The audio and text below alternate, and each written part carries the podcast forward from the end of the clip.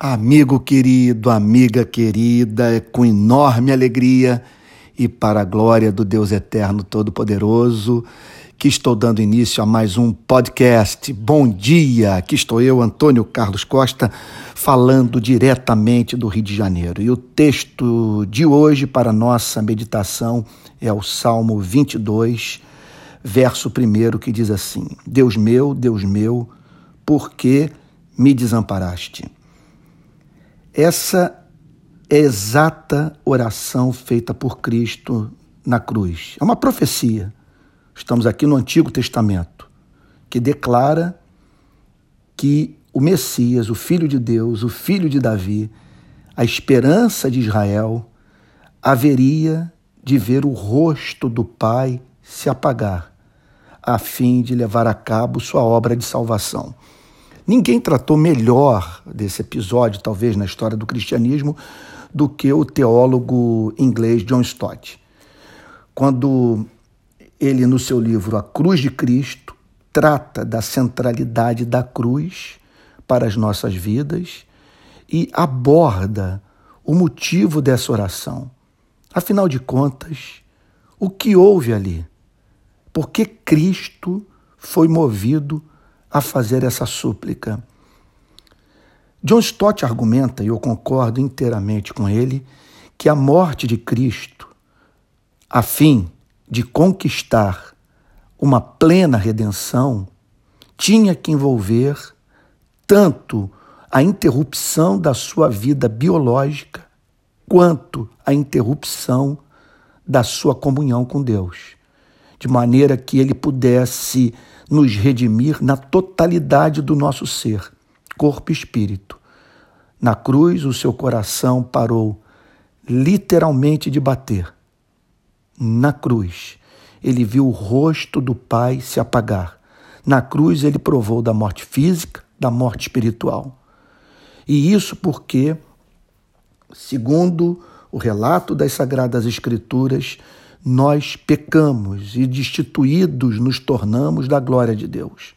Era necessário que um da nossa espécie vivesse uma vida de amor, cumprisse a lei por você e por mim e morresse pelos nossos pecados. Há duas formas do homem ser salvo: pelas obras e pela graça mediante a fé. Pelas obras, mediante a sujeição à lei de Deus, o trabalho duro, o cumprimento do chamado divino ao exercício diário do amor. Amor pelo Criador, amor pelo próximo. Isso é razoável, faz todo sentido, nada é arbitrário. Deus pede de nós o razoável, que nós amemos a Ele, amemos ao próximo. Esse caminho é um caminho sem saída, porque ninguém consegue cumprir em sua vida os mandamentos de Deus. Nem você, nem eu conseguimos amar.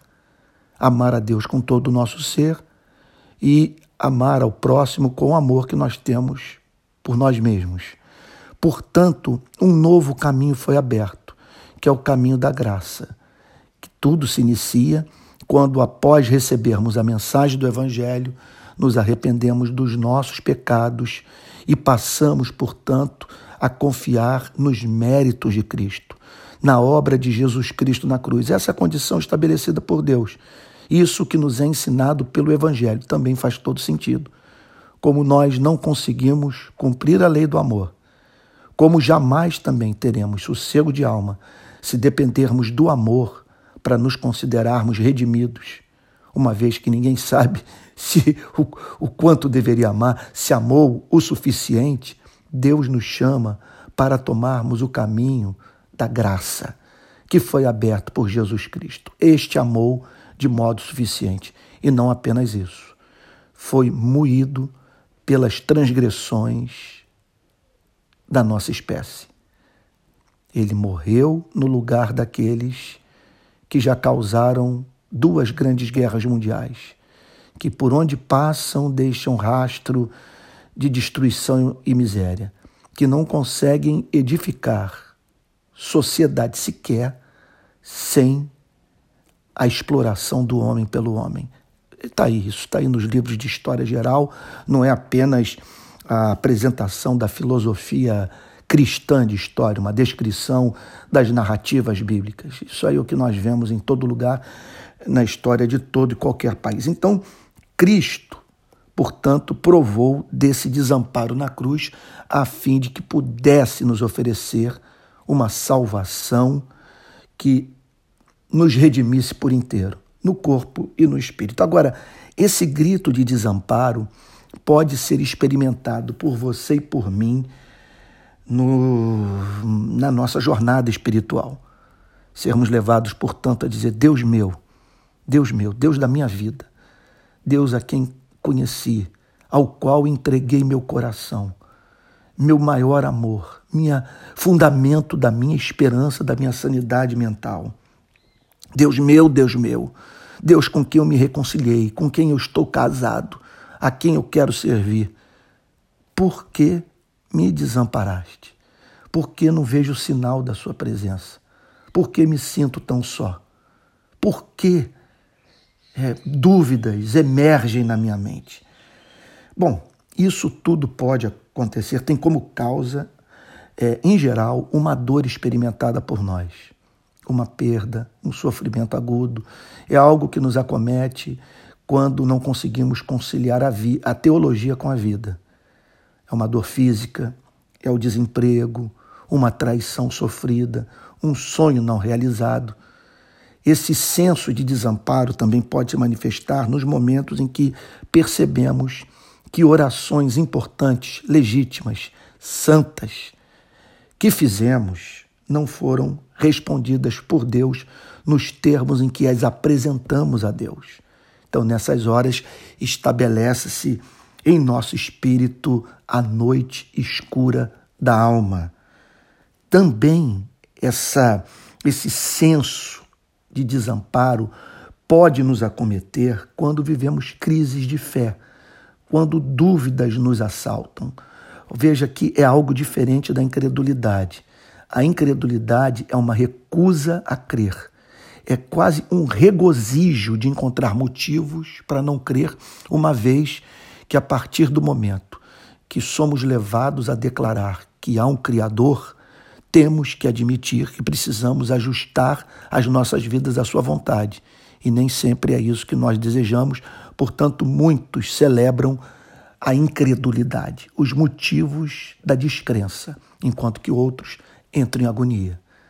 Esses provam que já conheceram a Deus, porque jamais se inquietariam com isso, jamais teriam a mente alvoroçada nessa extensão, provariam dessa, dessa dor do espírito se não anelassem estar na presença daquele que já conhecem, que já conhecem e que, contudo, por algum motivo, se ocultou do objeto do seu amor.